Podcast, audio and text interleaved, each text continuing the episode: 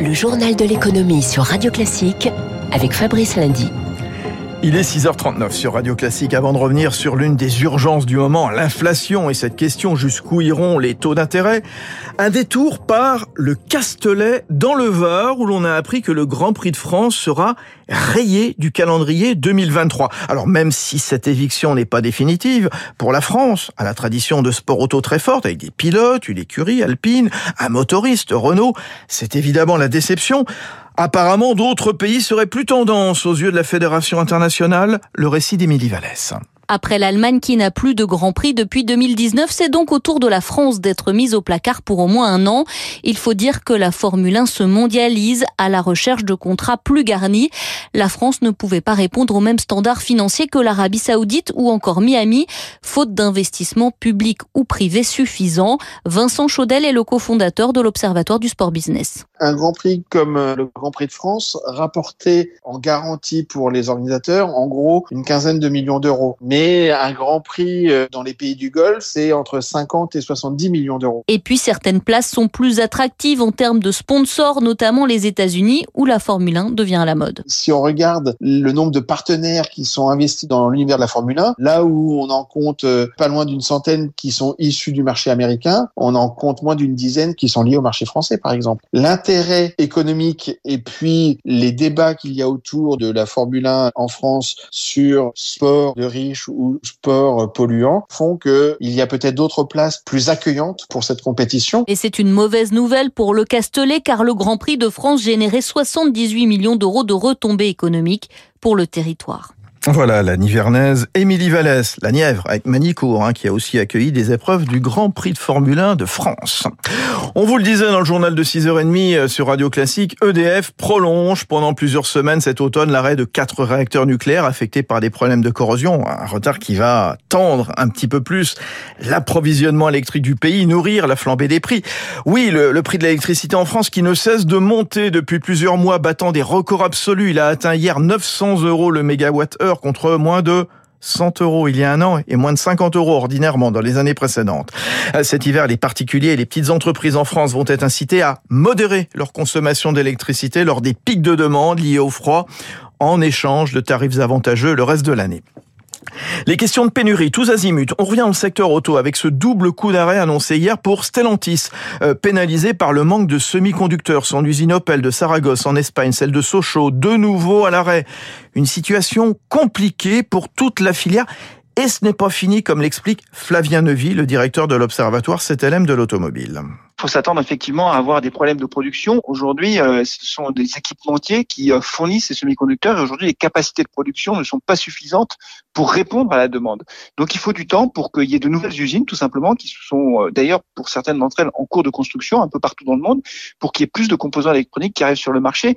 Les carnets de commandes sont plutôt assez bons, pas extraordinaires, mais ils sont plutôt bons. La difficulté, c'est de livrer les voitures, de les fabriquer, de les livrer. Et donc, pour l'instant, il y a encore des délais qui sont énormes et quelquefois, ça se traduit ces pénuries de composants par des arrêts des chaînes de montage et on le voit actuellement. 6h43 sur Radio Classique, Haro sur l'ennemi public numéro 1, l'inflation. Euh, rendez-vous très attendu cet après-midi euh, lors de la grand-messe annuelle des banquiers centraux à Jackson Hall dans l'Ouest américain. Ce sera le discours du patron de la Fed, Jérôme Powell, lequel assurait l'an dernier au même endroit que la hausse des prix était transitoire. Alors, Eric euh, Mauban, tout ce qu'il va dire tout à l'heure va être évidemment scruté dans le moindre détail. Effectivement, Fabrice, hein, c'est le grand rendez-vous de l'année où la Réserve fédérale américaine indique le cap qu'elle entend fixer pour sa politique monétaire. Un cap bien difficile à trouver tant l'environnement économique a changé en un an. La sortie de la crise sanitaire et, la guerre en Ukraine ont provoqué une flambée des prix. Aux États-Unis, l'inflation n'a jamais été aussi importante depuis 40 ans. Cela pèse bien sûr sur le pouvoir d'achat des ménages américains et donc sur l'activité économique. Pour y remédier, la Banque centrale américaine a déjà entamé un durcissement de ses conditions de crédit.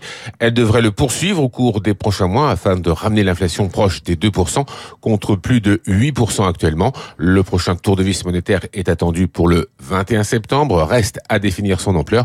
C'est ce que les investisseurs vont chercher aujourd'hui, à savoir à travers les propos de Jérôme Powell, le patron de la Réserve fédérale. Tout juste, Eric. Alors jusqu'où iront les taux d'intérêt entre hausse des prix et risque de récession? Les grandes banques centrales, elles se trouvent dans des situations délicates, inconfortables peut-être particulièrement la BCE.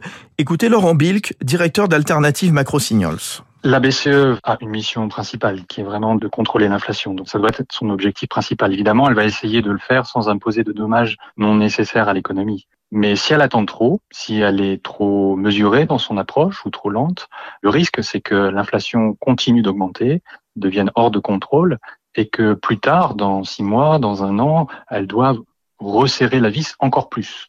Et donc, il ne faut pas que la BCE soit trop timide dans son approche non plus.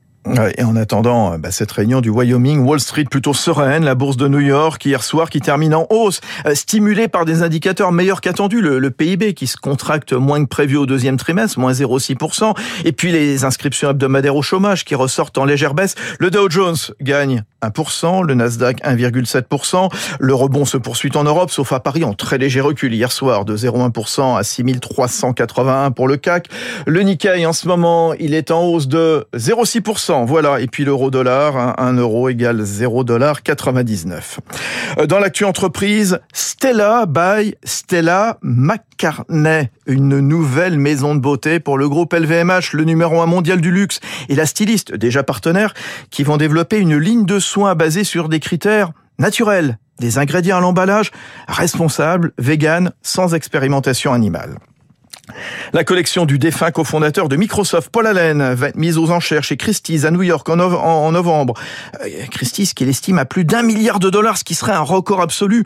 Plus de 150 œuvres vont être proposées, dont le tableau La Montagne 5 Victoires de Cézanne, estimé à plus de 100 millions de dollars. Et puis cet accord entre SpaceX et T-Mobile pour tenter de mettre fin aux zones blanches. Les satellites du premier qui vont se connecter directement au téléphone du second pour fournir du réseau dans les endroits les plus isolés. C'est comme mettre une antenne relais dans le ciel, mais en beaucoup plus compliqué, expliquait hier euh, Elon Musk, qui prenait l'exemple de randonneurs perdus qui seraient actuellement dans l'incapacité d'appeler des secours. Il est 6h46 sur Radio.